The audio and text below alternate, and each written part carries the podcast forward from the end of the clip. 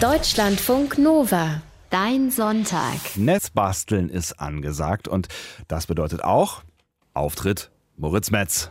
Unser Netzbastler in seiner Werkstatt in Berlin-Kreuzberg, da werkelt er an wirklich sehr, sehr, sehr unterschiedlichen Dingen. Vom Tomatenanbau bis zum Smartphone-Mikroskop oder Einstellen der Fahrradbremse haben wir alles schon gemacht. Und vieles von seinem Wissen, das holt sich Moritz aus dem Netz und setzt es auch innerhalb kürzester Zeit gekonnt in die Tat um. Da lacht er. In der heutigen Netzbastelausgabe, warte, ich mache da noch eine Treppe, Moritz. 125 sind wir nämlich Ausgabe. Ist, äh, hast das Wissen zwar auch aus dem Netz geholt, aber eine Sache ist anders. Wir bauen das größte, das umfangreichste und das komplexeste Netzbastelprojekt ever. Ich hätte jetzt noch gern so ein Echo Punkt. im Hintergrund. Ever, ever, ever, ever. Hallo nach Berlin. Moin Moritz. Hallo Sebastian, jetzt hast du vergessen zu sagen, dass ich an dem äh, seit zwei Jahren arbeite. Und ich hab dir gesagt, ich mach dir eine nicht Treppe innerhalb hier. kürzester Zeit. Ja, genau. Aber äh, du willst wahrscheinlich wissen, was wir heute bauen. Ja, hau rein, hau oder hau raus. Lass, Ja, genau. nimm, uns, nimm uns mal mit also- in das, was du seit zwei Jahren Ja, planst. äh, In Gänsefüßchen, äh, wir bauen in Gänsefüßchen eine Maslow CNC-Fräse. Das ist eine Gerätschaft, für die man nicht weniger als eine ganze Garage oder so einen Schuppen braucht. Am besten in so einem US-SUV-Format müsste diese Garage sein. Aber dafür kann man mit dem Ding dann auch ganze Möbel automatisch runter, aus dem Netz runterladen und herstellen. Und in diesem staubigen Netzbastelschuppen sitze ich auch gerade hier auf dem Netzbastelgelände in Kreuzberg und wir bauen jetzt diese Fräse nicht wirklich heute, weil ich baue ja schon seit, wie gesagt, zwei Jahren daran, aber wir reden über den Bau und probieren, was schon damit geht und ich muss auch gleich sagen, sie ist noch nicht ganz fertig, weil wann ist so ein Projekt das schon? Aha. Aber ich habe es jetzt nicht mehr ausgehalten, nicht über diese Riesenmaschine zu berichten. Du, das klingt auch ziemlich geil, wenn man irgendwie in einem Satz sagen kann, da kannst du dir Möbel aus dem Netz runterladen und dann einfach fräsen. Also, ich verstehe es noch nicht so ganz. Also, grob habe ich den Eindruck, was es ist. Wir haben ja auch schon mal ähm, zumindest die CNC-Fräse hier gestreift im Netz, basteln, aber vielleicht erklärst du es einfach nochmal. Genau, also die CNC-Fräse ist neben dem Lasercutter und dem 3D-Drucker so die dritte wichtige Maschine in der Maker-Szene und sowieso in der Industrie. CNC steht für Computerized Numerical Control. Das ist altmodische Sprache für einfach computergesteuert. Die kann aus einer Holzplatte, aus einem Stück Aluminium oder aus einem Klotz Butter oder Käse, was auch immer, ähm, Dinge herausfräsen, also herausschneiden. Also subtraktiv, wie ein Steinmetz von einem Stein was weghämmert, macht das die CNC-Fräse. Da dreht sich so eine Art Bohrer, eben ein Fräser aus hartem Metall mit sehr, sehr hoher Geschwindigkeit. Und dieser Bohrer wird dann langsam in das Material reingedrückt und trägt es dann ab. Ähm, also der Fräser, der hat nämlich an der Seite so eine Art Messer und der kann das Material dann mit der Drehung, jetzt kommt ein Fachwort, zerspahnen. Oh. Ähm, es werden auch übrigens immer Zerspanungstechniker gesucht. Das ist äh, bestimmt ein tolles Jobprofil. Netzbestler finde ich aber noch besser. So, jetzt, äh, ich habe es ja eben schon angedeutet. Wir, es ist nicht das erste Mal, dass wir uns mit einer CNC-Fräse beschäftigen. Wir haben hier so vor ungefähr anderthalb Jahren ähm, schon mal eine CNC-Fräse gebaut. Und da habe ich so ein bisschen äh, das Bild aus, im, im, im Kopf behalten. Das ist eigentlich, wie du es gerade auch beschrieben hast, eine Art Bohrer, ne? der jetzt nicht einfach von oben nach unten, sondern auch von rechts nach links oder von oben nach unten, also seitlich quasi fräst. Ne? Genau. Was ist jetzt der Ja. Unterschied äh, von der Fräse, über die wir jetzt heute reden, ein Riesenprojekt zu dem, was wir damals gemacht haben? Also die CNC-Fräse aus Netzbasteln 94 ist sehr klein. Man kann da ungefähr Dinge in der Größe einer Postkarte fräsen. Das Werkstück ist dabei auf einem flachen horizontalen Tisch befestigt. Der fährt motorgesteuert rechts, links und vorne hin nach hinten. Und der Fräser taucht von oben hinein und dann wird das da so ausgeschnitten. Das ist eine relativ klassische Bauform. Aber die Maslow CNC-Fräse, die wir heute bauen, die ist ganz anders konstruiert. Die ist also erstmal wirklich viel größer. Ich sitze hier davor. Das Ding ist ungefähr so ausladend wie so ein Kleinbus, wie so ein Bulli oder so. ein bisschen höher, aber nicht ganz so tief. Naja. Ganz kompakt, Und ähm, Genau, es ist auf jeden Fall ziemlich massiv und man kann damit eben ganz große Holzplatten schneiden oder gravieren und sie arbeitet mit der Schwerkraft. Mit Schwerkraft. Okay, das musst du noch mal ein bisschen Ja, genauer beschreiben. Genau. Also, ähm, stell dir eine Art sehr breite Staffelei vor, also wo so ein Bild draufsteht, ne? Nur ist die viel breiter als hoch, also für ein sehr Querform als 16 zu 9 Bild und alles ist aus Stahl. Und auf der lehnt eben anstatt einer Leinwand eine breite Holzplatte. Und die Platte, die kann bis zu 2,50 Meter breit und 1,25 hoch sein. Das ist das Standardmaß, wenn du dir so beim Händler eine Holzplatte bestellst, so eine Multiplexplatte zum Beispiel. Und oberhalb dieser Holzplatte, oben an dem Gestell, läuft ein 3-Meter-Balken horizontal. Mhm. Und an diesen beiden äußeren Enden des Motors, äh, dieses äh, Balkens, sind Motoren angebracht mit einem kleinen Kettenrad, also so einem Zahnrad für Ketten. Und an diesen beiden Kettenrädern hängen dann zwei Ketten und die gehen dann zur Mitte zu dem Frässchlitten, über den ich gleich noch rede. Mhm. Die bilden sozusagen eine Art V, ein sehr breites V, also wie so ein Dreieck. Ah, und in der Mitte hängt dieser Schlitten der hat zwei Ziegelsteine als Gewicht, eben mhm. um die Schwerkraft äh, optimal auszunutzen. Und diese Ziegelsteine als Gewicht, äh, die halten die Ketten straff. Und der Schlitten kann durch die Motoren, die sich hier oben an den Ecken befinden, angezogen werden äh, und losgelassen werden. Und dann wird das Ganze gehoben und gesenkt. Wenn sich beide Motoren gleich drehen, fährt sie genau nach oben. Wenn sich einer mehr rechts dreht und der andere ein bisschen mehr nach links oder so, dann fährt sie nach rechts oder links. Also das kann man sozusagen alles dadurch wirklich steuern, einfach nur durch das richtige Spannungsverhältnis und zwar Millimeter genau. Mhm. Also nochmal zusammengefasst, zwei Ketten, die oben an Motoren hängen und in deren Mitte quasi wie so ein breites V hängt ein Schlitten mit Gewichten. Das Ganze gleitet über eine Holzplatte, je nachdem, wie die Motoren dann an den Ketten ziehen, hast du gerade schon beschrieben. Finde ich, ist eine ja. ziemlich abgefahrene Erfindung. Ich kann es mir so einigermaßen vorstellen und wir steigen auch gleich nochmal genauer in die Details ein und auch in die Teileliste. Aber vielleicht nochmal vorher eine Frage generell. Diese ähm, Maslow-Fräse, was ist denn das jetzt für ein Projekt genau und wie bist du da überhaupt drauf gekommen? Ja, das ist ein Projekt von Bar Smith, von seiner Ex-Mitbewohnerin Hannah Teagle und von Bars Kumpel Tom Beckett. Die sind alle aus Portland, Oregon, wirken so wie um die Mitte, Ende 20 und die Bar und Tom hatten schon Erfahrungen gemacht, indem sie als eine kleinere CNC-Fräse entwickelt haben mhm. und als Crowdfunding bei der Plattform Kickstarter eingestellt hatten. Und dann hat äh, Bart zusammen mit Hannah diese Idee für die Maslow CNC-Fräse entwickelt und dann mit sehr viel Erfolg bei Kickstarter eingestellt. Über 300.000 Dollar kamen dabei zusammen. Und für dieses Versprechen eben einen Fräsbausatz für 350 Dollar zu bauen, indem man noch Baumarkt, Holzbalken und eine Oberfräse besorgen muss und der in eine Garage passt. Hm. Und ich war auch total davon begeistert, weil dieses Prinzip so revolutionär anders ist mit dieser lehnenden Platte und viel Schwerkraft. Hm. Aber das heißt, ähm, dann gibt es ein paar Sachen, die sind in dem Bausatz drin und es gibt ein paar Sachen, die kaufst du dann halt im Baumarkt oder sonst wo. Genau, Balken gibt es im Baumarkt, eine Oberfräse eben auch und zwei Backsteine kriegst du auch noch irgendwo zusammengesourced. Mhm. Und das Set besteht dann aus den Ketten, den Zahnrädern, den Motoren, der Elektronik, den Kabeln, Kleinkram, sowas. Und das ist aber auch alles Open Source. Das heißt, sowohl die Baupläne für die Hardware als auch die ganze Software, die das steuert, kann man sich runterladen äh, und dann alles selbst besorgen und nach Belieben modifizieren und verbessern. Und dann gibt es auch noch den Maslow Community Garden, wo die Leute ihre Baupläne und Maslow Verbesserungen hochladen können. Und das ist eben das Tolle daran daran. Also finde ich jedenfalls, es gibt eine sehr, sehr aktive, umtriebige Szene, ein sehr freundliches Forum. Die Stimmung ist da ganz nett und konstruktiv und hilfsbereit. Ich glaube, mhm. sie sind einfach auch alle begeistert von dieser tollen Erfindung. Und ähm, ich bin ja noch gar nicht an dem Punkt, wo man dann wirklich ein Holzobjekt rausgeschnitten hat aus diesem Ding. Mhm. Ich glaube, das äh, begeistert dann nochmal viel mehr. Man muss sagen, es gab vorher schon sogenannte Hanging Plotter, also das gleiche Prinzip mit diesem mit diesen zwei Schnüren und da hing dann halt ein Stift dran, der an irgendeine Leinwand was gezeichnet hat. Mhm. Aber trotzdem, die Leute tauschen sich da Variationen von Bauplänen aus und Baupläne für gefräste Dinge, gratulieren sich dazu und das ist einfach so, so eine, diese Idee, einfach so eine einfache Grundkonstruktion übers Netz zu entwickeln und weiterzubringen, das ist genau auch die Grundidee des Netzbastelns und ich glaube, deswegen bin ich auch so begeistert davon. Okay, ich glaube, ich habe auch äh, jetzt durchaus verstanden, was an diesem Fräsprojekt so toll ist. Ähm, was genau kann ich denn jetzt mit der Fräse so ganz konkret machen? Machen. Du hast eben zum Beispiel von Möbeln gesprochen. Ne? Genau. Du kannst also Formen ausschneiden aus großen Holzplatten, wie mit einer Stichsäge eigentlich, aber eben millimetergenau computergesteuert. Bis auf ein Zehntel Millimeter geht das äh, genau, wenn man es gut kalibriert und auch an der richtigen Stelle, also eher in der Mitte fräst. Bar und Hanna haben dann tatsächlich auch so modulare Häuser für Obdachlose konstruiert mhm. und erbaut damit. In Portland ist nämlich der Wohnungsmarkt so explodiert, dass es sehr viele Obdachlose gibt und es geht aber natürlich auch kleiner als diese Häuser, die sie da gebaut haben. Du kannst damit Möbel bauen, Picknicktische, Geschirrspülregal, Schrankwände, ein Katzenhaus, Wanddekoration. Es gibt Leute, die haben Boote damit gebaut. Du kannst aber auch gravieren, also Schilder zum Beispiel mit bis zu oder Buchstaben ausschneiden, meterhohe Buchstaben, die du dann zusammensetzt. Also es ist eigentlich unendlich. Es gibt auch einen Krückstock, dessen Höhe man anpassen kann. Und äh, da kann man sich, äh, und auf, eine, auf einer anderen Seite, opendesk.com, kann man sich einfach selber Designermöbel runterladen, die man dann ausfräst und zusammensteckt.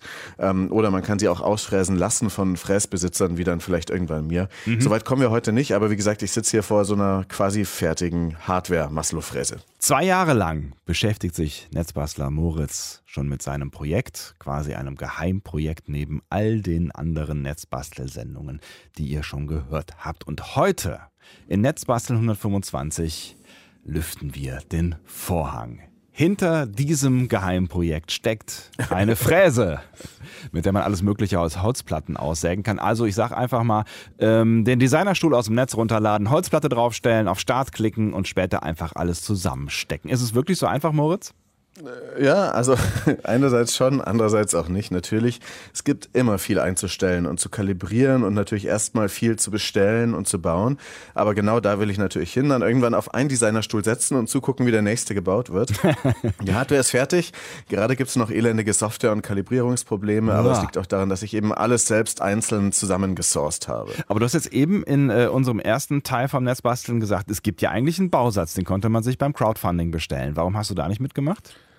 Ja, also weil das ein Projekt aus den USA ist, also das hätte dann hohe Zolleinfuhrgebühren, äh, die wären fällig gewesen mhm. und es hat mich aber auch einfach interessiert, die Sachen alle genau selbst kennenzulernen und irgendwie selbst zusammenzustellen, so eine europäische Version davon. Mhm. Und wegen dieses Open Source Gedankens konnte man eben eine Liste der mechanischen Teile aus dem äh, Netz besorgen und dann danach bin ich dann eben vorgegangen. Schrauben, Haken, Eisenteile, das war alles relativ leicht zu besorgen. Mhm vor allem diese Baumarktsachen, aber andere Dinge sind dann wirklich, wirklich ähm, nach europäischer Norm anders dimensioniert als nach der US-Norm. Also sowas ah. wie die ah. Rollenkette, an der die Motoren hängen und die Kettenräder. Das ist im Prinzip ja wie eine Fahrradkette, nur stärker und breiter, eher wie beim Motorrad oder so, so eine Kette. Mhm. Das ist in den USA einfach Number 25 Roller Chain. Mhm. Und das sind aber dann Maße in Inch statt in Millimetern. Und das ist hierzulande echt schwer zu besorgen. Und deswegen habe ich dann eine Kette nach ISO-Norm 606 mit dem Namen 06B1 bestellt. Aha. Kannst dir vorstellen. Und äh, diese Kette und diese Kettenräder rauszusuchen, das hat schon einige Nachmittage und Abende in Anspruch genommen. Jetzt habe ich Kettenräder, die nur neun Zähne statt wie die US-Maslow zehn Zähne haben, aber der Radius stimmt und es äh, geht dann noch ewig weiter. Also mhm. ganz spezielle Kugellage habe ich dann doch aus dem Maslow-Shop in den USA bestellt und meine Mutter, die eine Weile in den USA war, hat sich dann äh, hat mir dann das Paket mitgebracht. Mhm. Hätte ich dort mehr bestellt, hätte ich vielleicht am Ende nicht nur Zeit, sogar auch Geld gespart, aber weniger gelernt auf jeden Fall. Nützliches Wissen über äh, die Norm Normen für Kettenräder. Ich meine, ja, wer hey. weiß, wofür du die noch brauchst. Ne? Wie hast du den Rahmen dann hergestellt?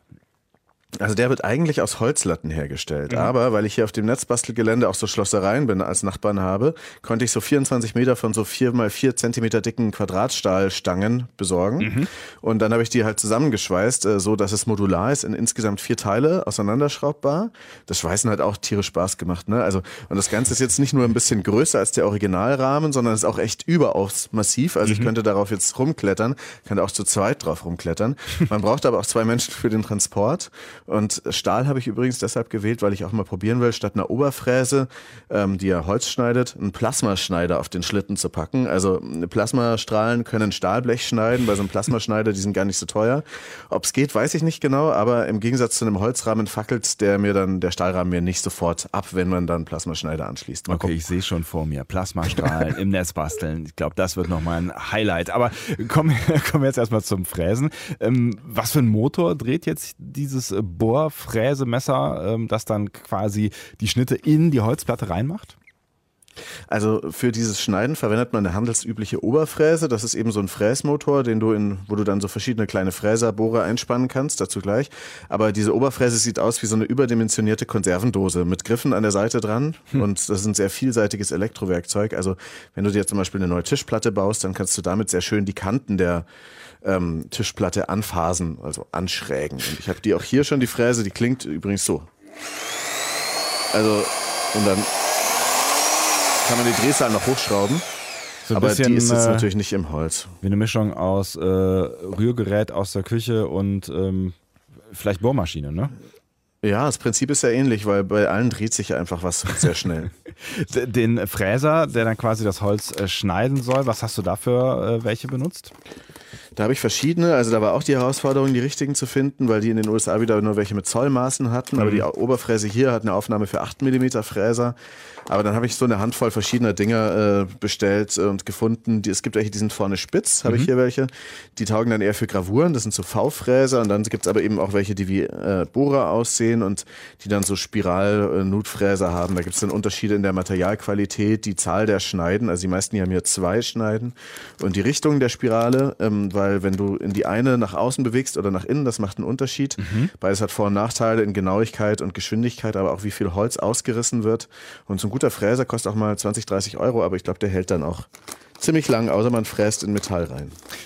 Dann müssen wir noch über die Motoren sprechen, die den Schlitten an den Ketten äh, heben und senken. Ne, da haben wir eben schon drüber gesprochen. Was sind das für welche? Also diese Motoren sind Getriebe-Gleichstrommotoren mit Drehencoder. Also das sind eigentlich Aha. Sonderanfertigungen von einer Fabrik in China, Aha. die die eigentlich nur in großen Stückzahlen herstellt und dann eben zum Beispiel an die Maslow-Leute, die dann diesen Bausatz ver äh, vertreiben, verschickt. Aber in dieser Zeit waren die Motoren bei den Maslow-Machern ausverkauft und die haben die nur als Kit verkauft dann, wenn überhaupt. Mhm. Und dann hat mir, habe ich die Fabrik äh, davon überzeugt, dass sie mir Einzelstücke als Muster nach Deutschland schicken. Das okay. sind drei Motoren insgesamt, ähm, oben rechts, oben links und ein für das Eintauchen des Fräsers, die sogenannte Z-Achse. Achse. Und da habe ich mich echt gefreut, als das Paket aus dieser Fabrik in China ankam. Mhm. Und wenn man sie sieht, die Motoren sind ziemlich klein, also wie so eine geballte Faust oder kleiner irgendwie. Und sie haben ein Getriebe dran mit einer irrsinnigen Untersetzung. Also nicht Übersetzung, sondern Untersetzung von mhm. 1 zu 291. Das heißt, der Motor muss sich 291 mal drehen, bevor sich dann das Zahnrad vorne, die Achse mit dem Zahnrad, einmal dreht. Mhm. Aber diese eine Drehung, das ist wie beim Fahrrad, wenn du halt so einen niedrigen Gang einstellst, erfolgt diese Drehung mit einer sehr hohen Kraft und auch sehr langsam. Und wie werden diese Motoren dann angesteuert? Das sind einfache Gleichstrommotoren, wie gesagt. Das heißt, man könnte auch eine Batterie mit Plus und Minus dranhalten, habe ich auch schon gemacht, mhm. und dann drehen die sich eben. Äh, je nachdem, wo Plus ist oder Minus, in die eine oder in die andere Richtung. Bei 6 oder 9 Volt drehen sie sich langsamer als bei 12 Volt, ist mhm. ja klar. Mhm. Ähm, und diese Stromdosierung und die Richtung übernimmt so ein, äh, übernehmen so Motorcontroller, die an einem Arduino Mega Minicomputer dranhängen, der mhm. dann diese Steuersignale an diese Motorcontroller weitergibt und die geben dann entsprechend Strom für die richtige Richtung und so weiter. Das sind diese Motorcontroller, so quadratische Platinen mit Kühlkörpern drauf und diversen Anschlüssen. kosten nur ein paar Euro, wenn man die kauft. Mhm. Beim Original der Maslow CNC wäre das alles auf so einem Shield, also auf so einem äh, so einer Platine drauf gewesen, die man zum Aufstecken einfach auf diesen Arduino Minicomputer macht.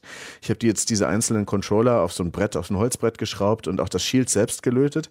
Das sieht relativ chaotisch nach Kabelsalat aus. Man mhm. sieht das auch in dem Video, was ich auf twitter.com Netzbasteln getwittert habe. Aber es funktioniert im Prinzip. Und wenn der Arduino eben sagt, fahr jetzt im Uhrzeigersinn für 0,4 Sekunden mit ein Drittel Geschwindigkeit, dann gibt der Motorcontroller diese nötige äh, Elektrizität an den Motor weiter, mhm. dass er das macht. Ich erinnere mich auch äh, daran, dass wir über solche Dinge auch schon mal gesprochen haben. Wir hatten mal irgendwie was mit Schrittmotoren. Ich glaube, äh, das war auch bei dieser kleineren CNC-Fräse, äh, haben wir eben schon drüber gesprochen, die wir mal hier gebaut haben und auch beim 3D-Drucker. Ähm, was ja. ist denn der Unterschied dazu? Also Schrittmotoren sind welche, denen kann man sagen, dreh dich jetzt 400 Schritte nach rechts mit mhm. der und der Geschwindigkeit. Das können diese Motoren, die ich da habe, nicht. Die sind eigentlich einfacher gestrickt. Die drehen sich einfach, bis man sie wieder stoppt, die Stromzufuhr. Mhm. Aber dafür, um das dann doch wieder äh, wiss, zu wissen, was sie tun, haben diese Motoren hinten so schwarze Kästchen dran. Das sind die Drehencoder. Und die zählen dann ganz genau mit, wie viele Umdrehungen die Motorachse gemacht hat. Mhm. Und so kann dann die Motorsteuerung den Fuß rechtzeitig vom Gas nehmen, wenn genügend Drehungen erfolgt sind. Das ist der so, eine, so ein sogenannter Closed Loop. Es wird also immer alles kontrolliert und sofort nachgeriegelt, wie sich der Motor dreht. Okay, wie funktionieren diese Drehencoder dann? Also es gibt Drehencoder, die arbeiten mit Licht und so Lichtsensoren, die durch eine, mhm. so eine Scheibe, die geriffelt ist, durchleuchten. Dieser Encoder arbeitet mit Magnetismus. Das heißt, das ist eine Scheibe, die sich mit der Motorachse mitdreht und auf der sind kleine Magneten angebracht oder magnetische Felder zumindest. Und die drehen sich immer vorbei an so kleinen Magnetsensoren, Haltsensoren, die das dann erfassen können, ah, ob der Motor mhm. sich gerade dreht oder nicht. Und je nachdem, in welchem Rhythmus die Pulse der Magneten kommen, erkennt die Software dann am Ende sogar die Richtung des Motors. Mhm. Dann bleibt eigentlich nur noch die Softwareseite. Ne? Wie steuere ich die Fräse? Ja, also der Maslow-Erfinder Buzz Smith, der hat ein Programm namens Ground Control entwickelt. Mhm. Das läuft auf dem Laptop, auf dem Computer, so. Der, das ist per USB-Kabel mit dem Steuer Arduino verbunden. Und das sendet sogenannte G-Code-Steuersignale. Die gibt es auch bei 3D-Druckern und CNC-Fräsen. Mhm. Jedenfalls gibt es jetzt auch Web Control von einem anderen Entwickler aus dieser Maslow-Community, der heißt Matt Gristle. Und dieses Web Control läuft dann auf so einem anderen Minicomputer namens Raspberry Pi. Der ist auch sehr bekannt in der Maker-Szene und Mhm. der entstellt dann eine Webseite letztlich zum Steuern der Fräse, so ein Web-Frontend. Das heißt, man kann dann letztlich die Fräse auch mit dem Smartphone steuern, einfach als Web-App.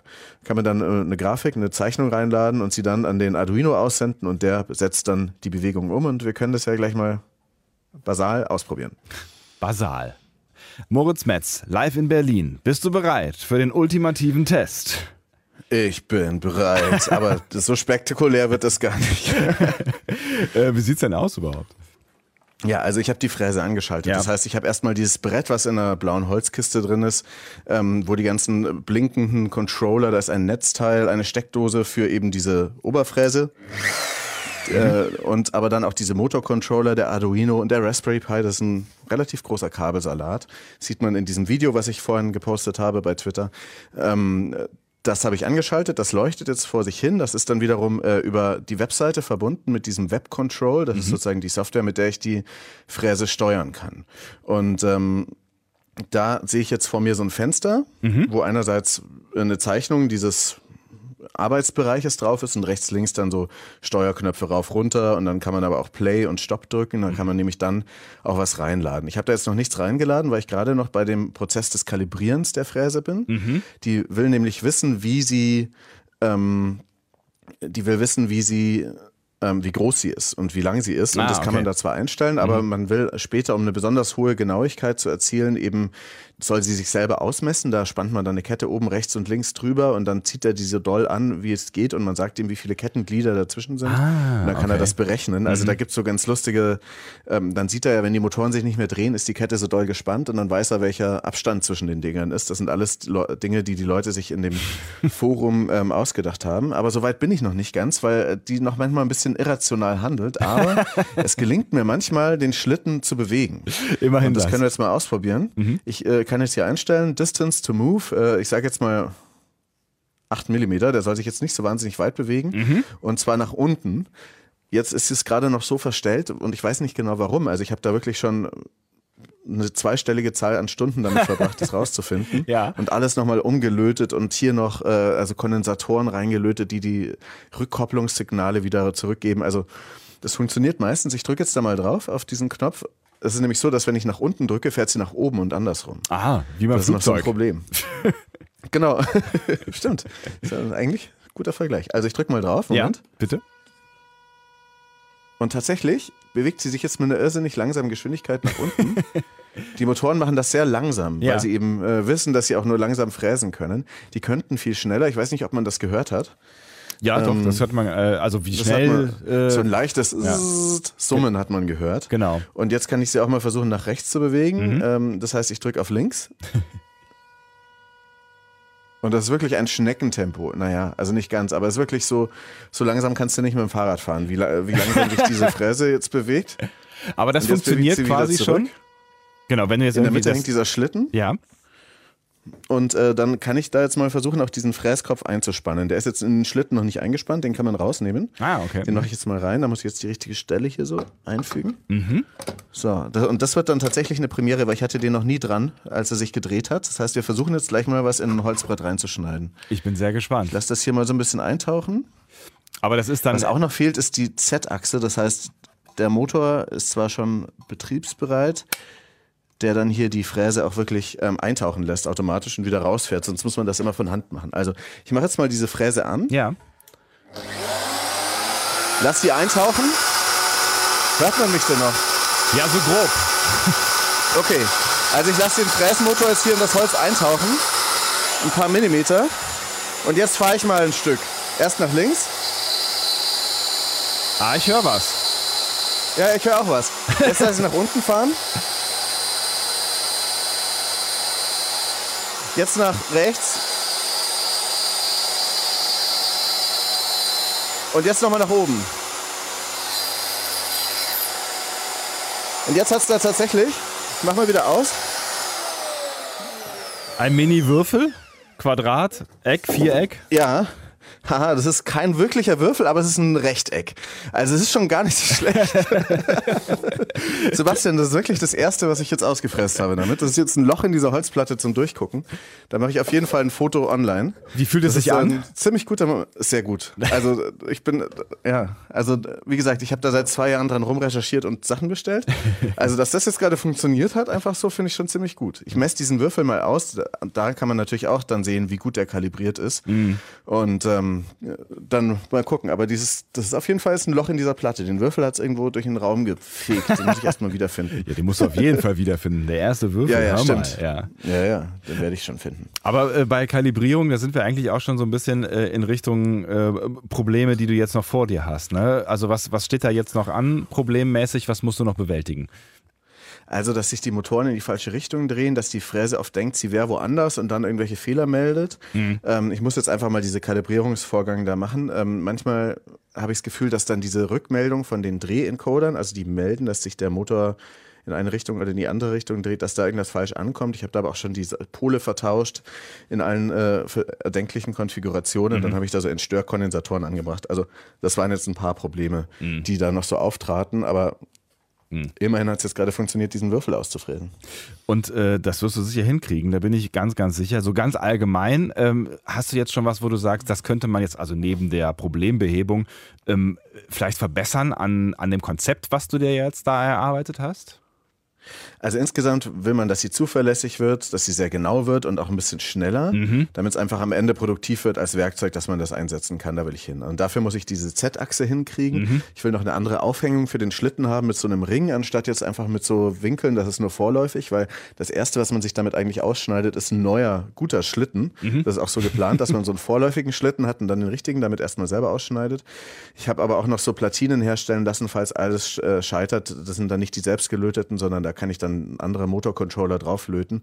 Falls auch jemand an einem ähnlichen Projekt sitzt, ähm, ich habe jetzt noch zwei äh, Platinen dann übrig, die man sich selber bestücken kann. Äh, einfach bei mir melden, moritz.netzbasteln.de per E-Mail. Was willst du denn eigentlich alles damit fräsen? Hast du da schon Pläne? Na, wahrscheinlich hast du schon Pläne. Ja, also erst einmal diese Möbel von Open Desk, da gibt's echt schöne Stühle, aber auch so ein Geschirrabtropfregal, was über der Spüle hängt. Ähm, dann äh, in Netz basteln. Ich würde eigentlich sagen, wir machen nochmal eine Sendung äh, zur Maslow-Fräse und bauen vielleicht dann so eine Art Bank damit. Ähm, es gibt so ein Projekt Benching Berlin, da, äh, wo man überall einfach an netten Orten in Berlin Sitzgelegenheiten hinstellt und mal guckt, ob das Ordnungsamt dran sich stört oder ob sich ganz viele Leute draufsetzen. Funktioniert anscheinend ganz gut. Da habe ich jetzt auch erst einen Artikel gelesen. Die werden meistens nicht weggeräumt, könnten auf jeden Fall damit was fräsen. Ich würde aber auch gerne ein Netzbastelschild gravieren ähm, und dann äh, Buchstaben ausschneiden, Auto-Innenverkleidung. Auto-Innenverkleidung? Ähm, ja, wenn man sich seinen Bus zum Camper umbaut zum Beispiel, kann Ah, man ich da auch schöne Sachen Ich machen. dachte gerade, so ein neues Armaturenbrett willst du ja bauen oder so.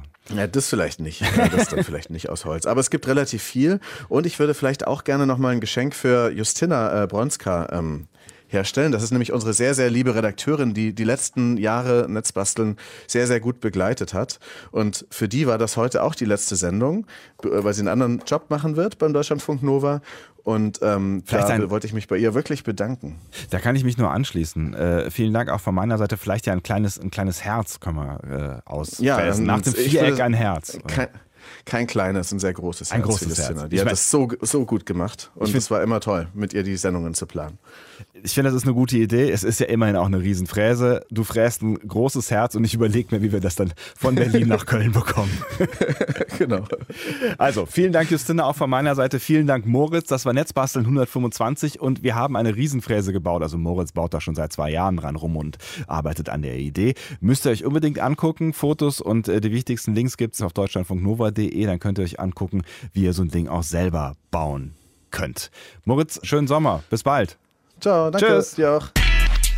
Deutschlandfunk Nova. Dein Sonntag.